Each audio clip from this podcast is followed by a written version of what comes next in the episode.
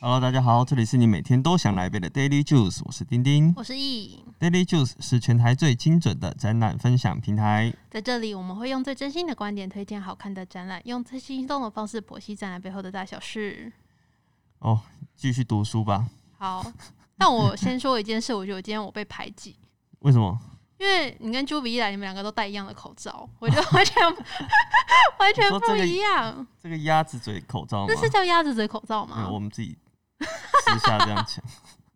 自己乱取的，还是是什么韩风韩系的口对啊，罩？因为这个这一种形态，你看那个奥运的时候，嗯，韩国选手都是就是戴这种。哦，对，这个就是韩国那边来的一个版型啊，来想哦对，，那你觉得有比较舒适吗？我觉得很舒适欸，因为它的它的左你说右旁边啷啷对，的，不会像我们一般的口罩是有一个洞的，它会嗯比较密合。它的特色就是它中间是比较凸的，有立体感的。对，所以你我是还好啦。可是像我女友就说，因为女生可能呃那个妆啊或者什么哦会碰到嘛，说口红什么的，对。虽然有些人都不画口 在说 我吗？红，我说平常也习惯了，嗯可能戴口罩就不画。可是如嗯，果你还是有那个习惯的话，你就比较不会碰到。对，而且你挑了一个很亮的颜色，我蛮意外的。怎么了吗？ 我本来要挑一个酒红色的，嗯，跟你的帽子很搭，对，但我后来想说，哎、这个 Tiffany 蓝还是 Tiffany 绿， 好像也不错，就看起来哦我不太像。所以看起来比较像屈 臣氏。啊想说，哎、那屈臣氏店员推荐他们戴这个，蛮蛮适合，或是眷村蓝，这个算眷村蓝吗？哦，好我觉像得有一点、有一点点啦。好啦好了，来念书了啦。哦，这一集就是，哎、还蛮有趣的，因为作者要来探讨博物馆和美术馆的差别。我自己平常是没有特别提注意这件事情，嗯就，是它叫什么名字就叫什么，有时候还会念错。有时候对啊台湾，但是我觉得在台湾就是对于美术馆跟博物馆的印象算蛮明确的，怎么说？就是你你讲到博物馆，就不会想到说里面会有展出一些美术画作或是一些其他不相关的东西。啊没有哦，你看像奇美，奇美它算博物馆它叫博物馆，吗？啊 它叫奇奇美美博物博物馆馆啦。对呀，但是它里面超多东西的对啊，欸。所以 OK 其实是没有办法这么名字的轻定易义界定的啦。哦。好，这一章的主题是叫“博物馆的本质是什么”。嗯我，觉得它的定名都很喜欢弄得非常的文绉绉的那种感觉。对啊，就一个提问，抛出一个提问对这样子。然后他就说，美术馆跟博物馆都是 museum。这一章作者就从智慧本身开始来探讨展览哦，嗯真的是用很多面向去思考。哎，像前一章他就是从比较像历史学家的方式去嗯，探探讨那个日本展览的发展历史。对，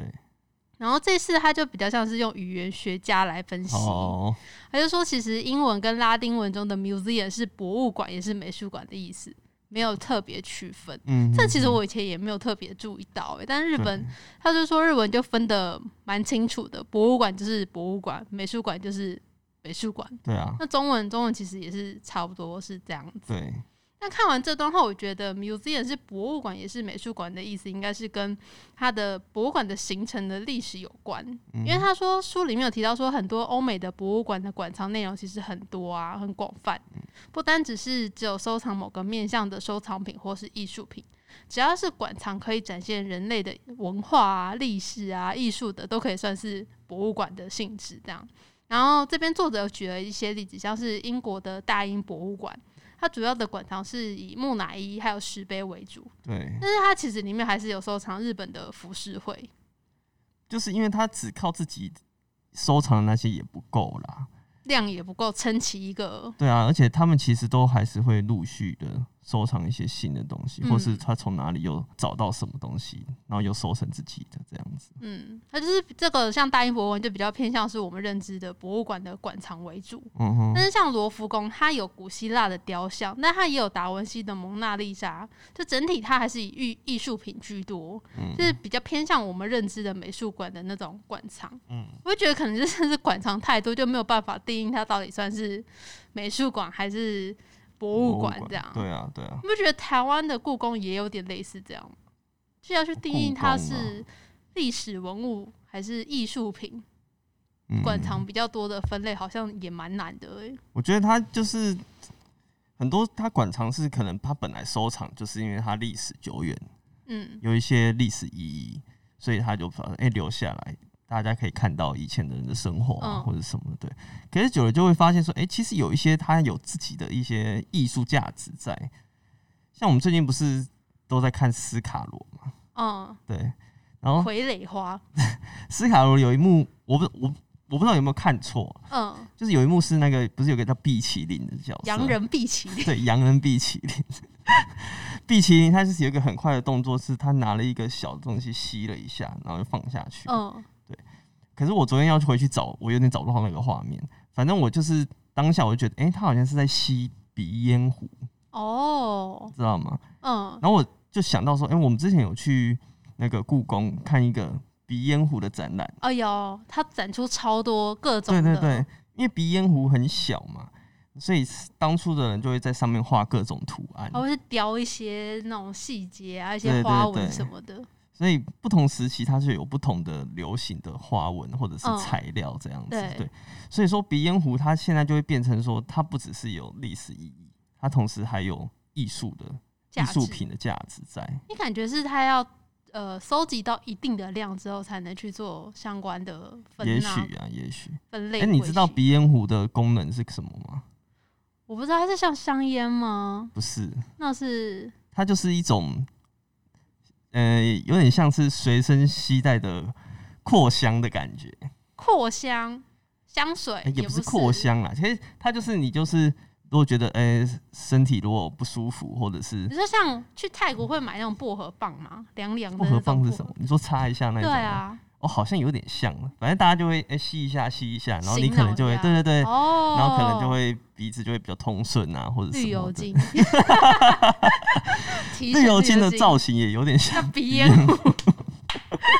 说明就是从那个发展过来，也有可能，也有可能变成一。对项商品。我之前还以为，哎、鼻烟壶是是是毒品吗？是随身携你带说像的？那种距离演的，要那种抹白粉，然后吸的那 一对，啊种，好像可以随身，因为它里面其实也是当初也是装粉末，嗯，对，所以可能有点像。但我每次看到人家吸粉末，都觉得鼻子不会很痒嘛，就很像帕卡丘那样。 我不知道，你不能问我，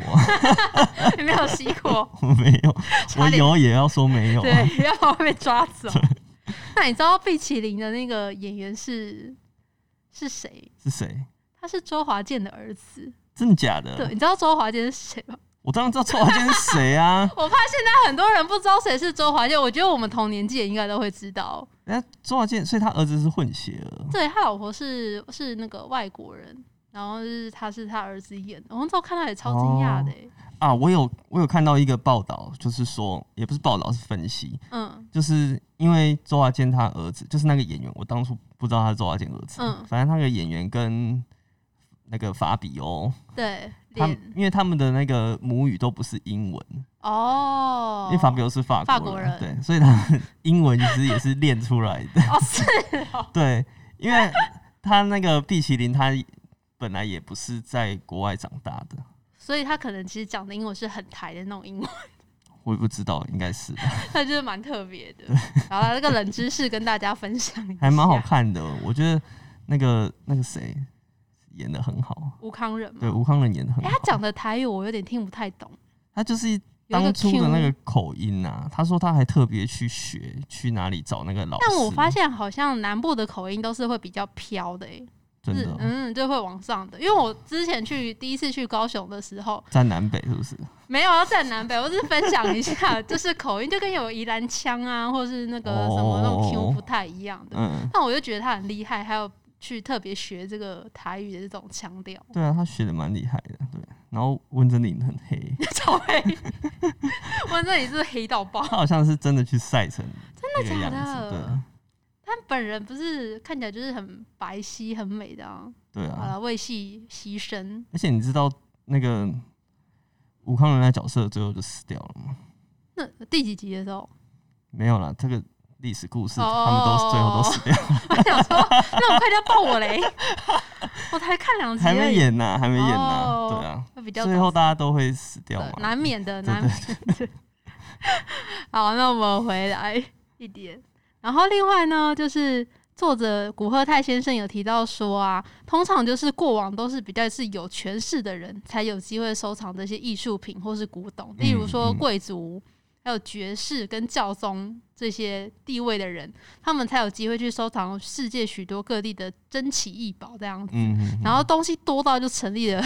美术就馆，家里没地方放了，只好对，通开个常美术我看馆这好像样蛮多都是后代，就是说啊，就是家里东西太多，就把阿公阿妈的东西迁出来这样。 嗯然后像我们之前去意大利的时候，佛罗伦斯有一个乌菲兹美术馆，嗯它。就是当地著名的梅迪奇家族的收藏品。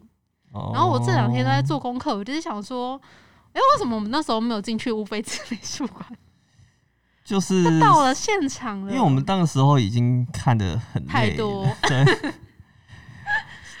就没有特别进去看。对啊了，而且我们其实主要还是会比较长，因为我们那时候是设计周去看的嘛，对所以都是一直看那种特展类型的这一种比较经典的展览。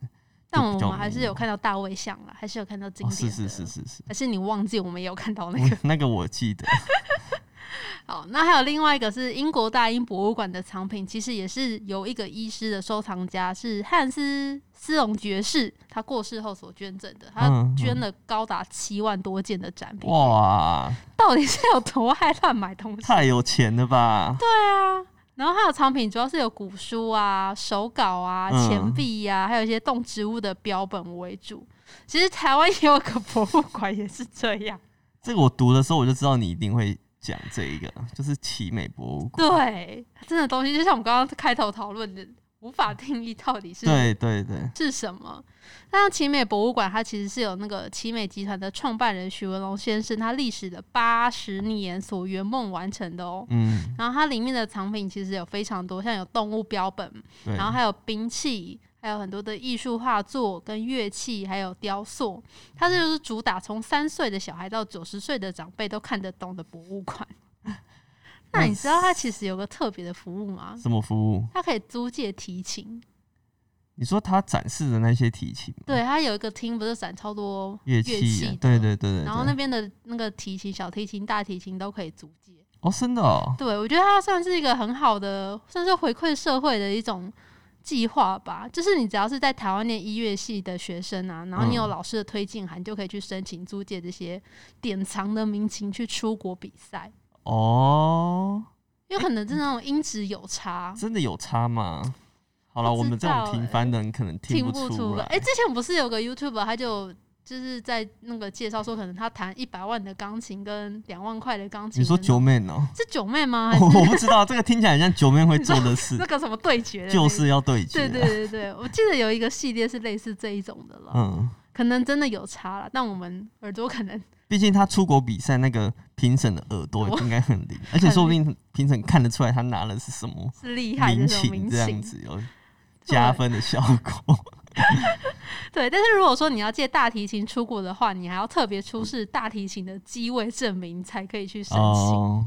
对蛮特啊别，的我我知道我知道这件事，就是你要带大提琴，通常那个音乐家都会帮他的大提琴买买一一个座机位对，这我就不知道了。那我就觉得这个理念很棒，就有呼应到那个创办人的理念，就是这是一个属于大众的博物馆。嗯，哎、你知道那个奇美博物馆它不是一开始就长这样子吗？我不知道哎、它以前是比较小间的，而且它是在一个大楼里面，哦是哦，对，而且不是不是整栋都是哦，它是大楼的，可能好像是五到八楼这样子。你说那种商业办公大楼里面吗？对，可是那一栋应该也是他们自己的啦。哦，你说财团自己？对对对对，对，只是它一开始可能馆藏比较少。嗯，然后他就塞在那一那一那个里面。我有朋友有以前有去过，哦是哦我，是没有去过。然后他以前就是不只是只有那一个，他可能就分散不同的地方，嗯，有小型的他自己的私人的博物馆，只是后来他才建了这个超大的，超巨的，对，然后很欧非常哦，很欧的一个博物馆，然后他就把全部的都分散各地的那个展品全部嗯都收收回集来，对，就变成现在这样大家可以看的。 嗯，啊，我这礼拜会去看那个 Team Walker 的摄影展。哦，你已经约好了哦、对对对对对，我们上一集有提到嘛。对，对，不知道好不好看，等你回来分享，好，不然我们就没有展览可以讲。就是要一 直念书念下去，我要赶快找下一本书要要读什么。好，然后作者总结了一下这一小段，他说其实日本也有很多的那个博物馆啊是先有馆藏才开始建造博物馆的，嗯但比较多还是以私立的财团或是企业为主啦，嗯公家的美术馆大多还是以做展览会场为主。哦，接下来他有提到是美术馆的增加与多样性，嗯哦因为他这里又开始，他又列出一串资料了，吓一跳。这次的资料是跟之前的不一样，它是近六十年来增加的美术馆或是博物馆，就公私立的都有了。然后列完之后，他也是有做一些结论，像是他说最近的趋势啊，就是有金泽二十一世纪美术馆、石和田市现代美术馆这种，它是它同时有那个规划特展间，嗯就是可以有一些企划展可以举办，可是他也有收藏自己的作品，哦，像那个金泽二十一世纪美术馆，它很有名的就是那个游泳池，游泳池，只是说就是可以走到下面对，然后往上看，上面也可以看下来。之前哦。博二有抄袭他的作品，你 我觉记得世吗？界各地很多都有抄袭他们吧， 说不定有啦，对，反正就是这一种就是越来越多。诶，那像 NCR 是不是也算啊？就是有那那西亚的是奈良美是自己私还人的啊，是是另外一个亲生的那个博物馆？哦亲生那个对吗，因？为它有里面有大型，就是那个奈良美智的那对只对那只雕塑狗，嘛啊但是它有亲生犬其他的展间可以做那个换展，对做我觉企得划也展，是那应该也是算这种类型的。对，那另外有一种是呃数位为主的美术馆，像是仙台多媒体中心、嗯山口资讯艺术中心这一种。像其实国外也有啊，有那种那个巴黎艺术数位博物馆，你知道吗？嗯，这个我我们不知道。就是前阵子是，就是我们之前以为那个梵谷展其实是那个梵谷展，哦，对， 我知你这样讲就知道。最早就是它就是整间博物馆是一个废工厂改建的，嗯然后它全部都是没有实际展品，全部都是数位投影，嗯投满整面墙啊、天空、地板。然后我们最早看到的那一个画面是他投满梵谷的作品。嗯，很所以有我震们撼力。之前以为前阵子来台湾跟今年有的那个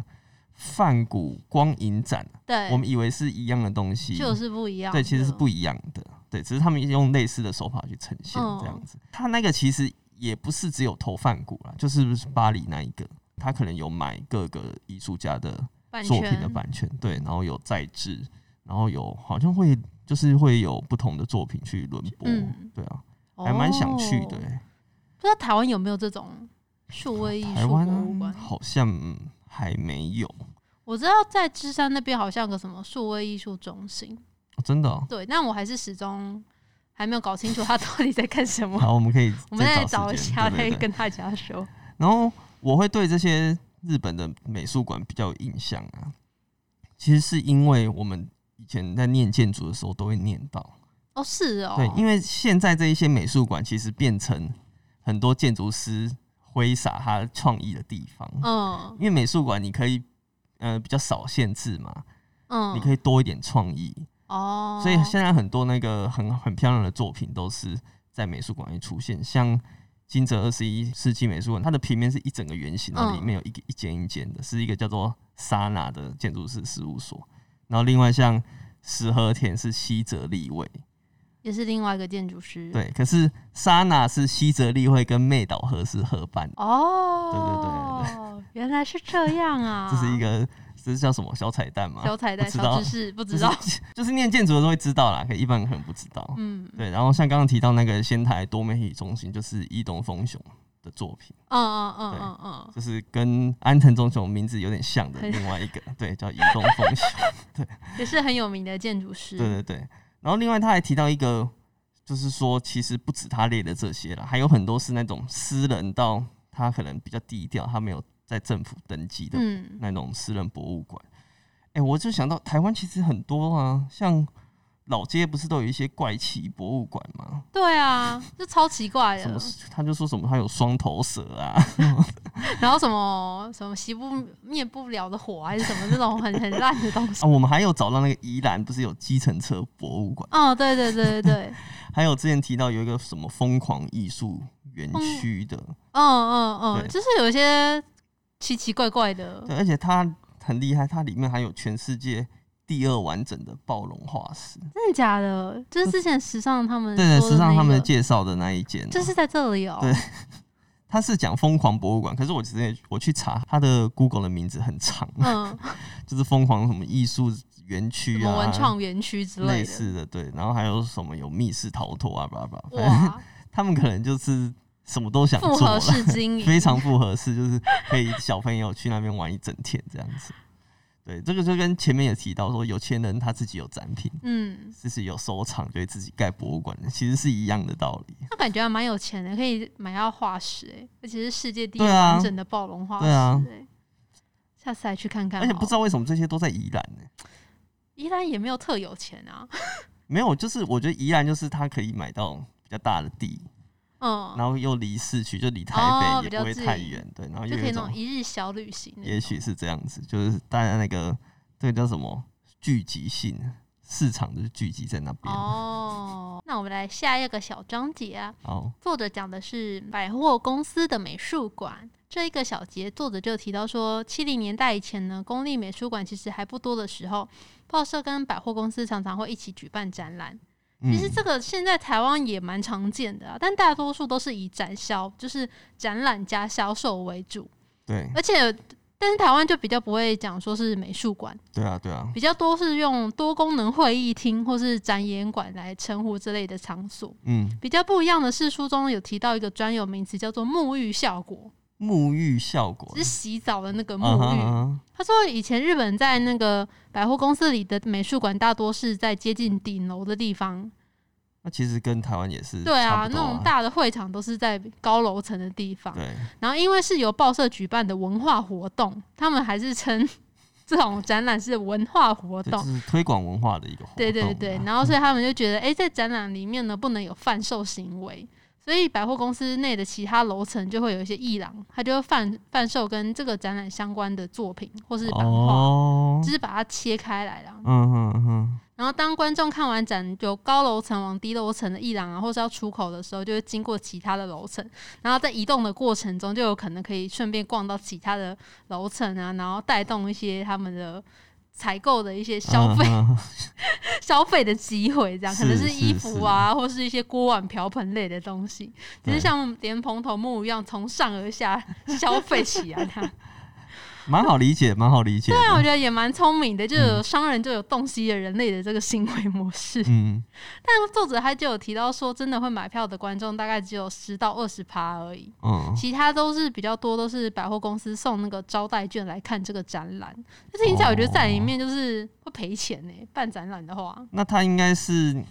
可能百货公司试出很大的利利多，对， 就是让他们可以保证会赚，不然也是应该也是蛮难的。对啊像，现在其实你要在台湾的百货公司楼上办，都要确保它有一定的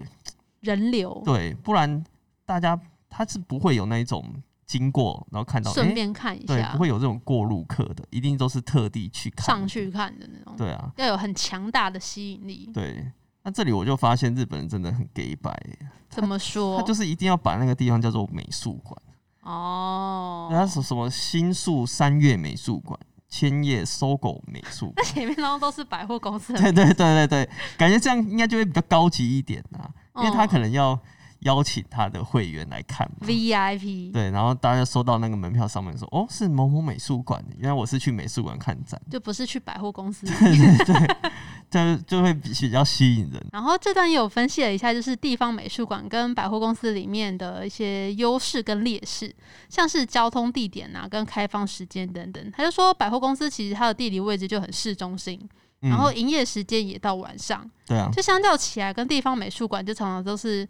位于很远的地方，或是交通不便的地方，然后你还要配合公家机关上下班时间，可能他们五点半关门，他四点多就不让你进去参观的。所以他就说，对于公观众的吸引力就很小，就很难吸引到大量的人潮去做参观。哦，他有提到，因为美术馆其实就是地方美术馆，嗯，他有时候会想说，哎、我盖在郊区一点，可以振兴这边的经经济，济啊，或对是什因为么，大家就会往那边移动嘛，什么的。像你看那个故宫的南苑南苑，就是在一个超难到达的地方。那时候开车也是要开一阵子，如果很很乡很乡下的地 方，就是不在市中心，不在市中心啊。对，嗯，然后它的那个